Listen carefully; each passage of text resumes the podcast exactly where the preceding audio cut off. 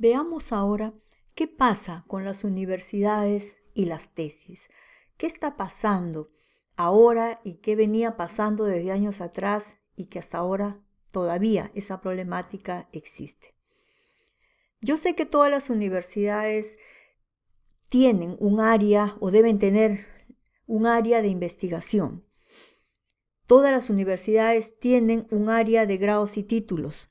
Todas las universidades tienen también su escuela de posgrado. ¿sí? Esas son áreas que obviamente se tienen que encargar de ver las investigaciones de los alumnos si es que se van a graduar con tesis, ¿no? Aunque ahora ya todas las universidades, todas las profesiones lo están haciendo con tesis. Muy bien, pero ¿de qué manera está ayudando la universidad? Hasta ahora el trámite que se sigue en una universidad es sumamente engorroso. Eso es un problema que no viene de ahora, eso viene de atrás. Desde la época que yo estudiaba en las universidades ya pasaba esto y el problema hasta el día de hoy continúa. Más en las universidades nacionales, es cierto, pero en las particulares todavía lo veo. Todavía sigo teniendo alumnos cuyos trámites son eternos, por decirlo menos. Alumnos que presentan sus trámites para solicitar el asesor de tesis. ¿Qué hace la universidad? muchas, muchas de las universidades, al menos de Lima, ¿qué es lo que hacen? Le dicen al alumno, traiga su proyecto de tesis listo y recién con eso le vamos a dar el asesor para que le revise. Y uno dice, ah caramba, ¿y ahora qué hacemos? ¿Qué hacemos? ¿Y si el alumno no sabe hacer el proyecto de tesis? ¿Y si el alumno no puede? Porque el proyecto de tesis, muchachos, y ustedes también lo saben, es lo más difícil. De toda la tesis, lo más difícil es hacer el proyecto. Pero en la universidad no te dan el asesor hasta que no entregues el proyecto listo. O sea, hasta eso, ¿cuánto tiempo pasó? ¿Qué hace el alumno? por su cuenta tiene que ingeniárselas para ver cómo hace el proyecto de tesis. Una vez que esté supuestamente terminado, recién lo entrega a la universidad y le nombran un asesor. ¿Tienen ustedes idea de cuánto tiempo pasa hasta que entregas el proyecto y te dan el asesor? No, no es un día, no es una semana, muchas veces ni siquiera es un mes. Yo he visto casos de tres a seis meses que se demora la universidad en nombrar al asesor.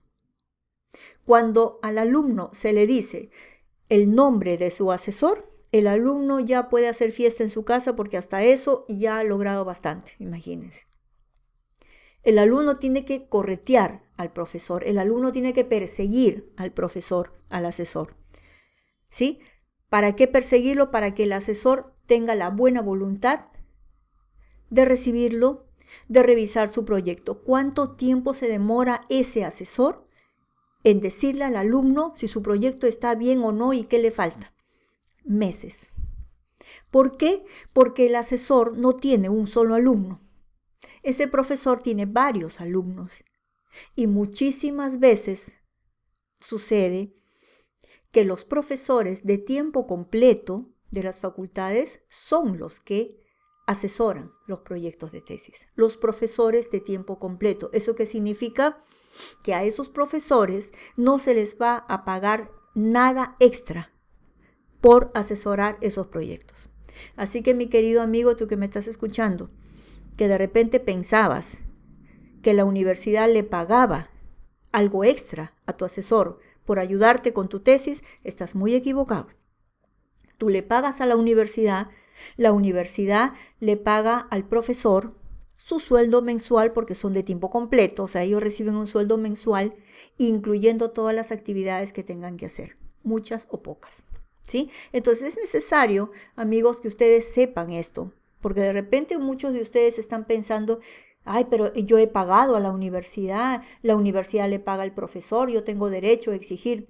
Sí tienes derecho a exigir, pero es bueno que sepas que el profesor no gana un sol extra por, recibir o por corregir o por ayudarte en el proyecto. ¿sí? Es bueno que lo sepas. Después de eso, ¿qué pasa? Cuando el profesor te da la respuesta, es bastante raro que te diga, ah, ya, tu proyecto ha sido aprobado en un 100%. No, no es así, amigo. El asesor suele aprobarte de repente, pero te hace observaciones. Tienes que regresar a tu casa a volver a acomodar lo que el profesor te dijo. O sea, entre idas y vueltas hasta que el profesor decida aprobar tu proyecto, suelen pasar varios meses, varios meses. Así es de triste la situación. Y no es una situación que ocurra solamente acá en Lima, no. También ocurre en varias provincias del país y en otros países. Así que si tú me estás escuchando y eres de otro país que no sea el Perú, también está sucediendo eso contigo. No sé si en mayor o en menor cantidad, pero también sucede. ¿Ya? Así que hay que estar preparados para todo lo que viene. Y como si fuera poco, el asesor te revisa, te aprueba, ya tú pasas a hacer el desarrollo de la tesis y al final tu tesis puede estar muy aprobada, ¿sí? Tienes tres miembros del jurado que te van a recibir en una sustentación. Y a última hora te la pueden rechazar. Y tú dirás, pero ¿por qué me van a rechazar si la tesis ya fue aprobada? Sí, pero así pasa. Así pasa. Así suceden estas cosas cuando uno hace una tesis. Así que, sin ánimo de asustarte, pero eso es lo que pasa. Y siempre mi mensaje es hacia las universidades. Ayuden, ayuden un poquito más.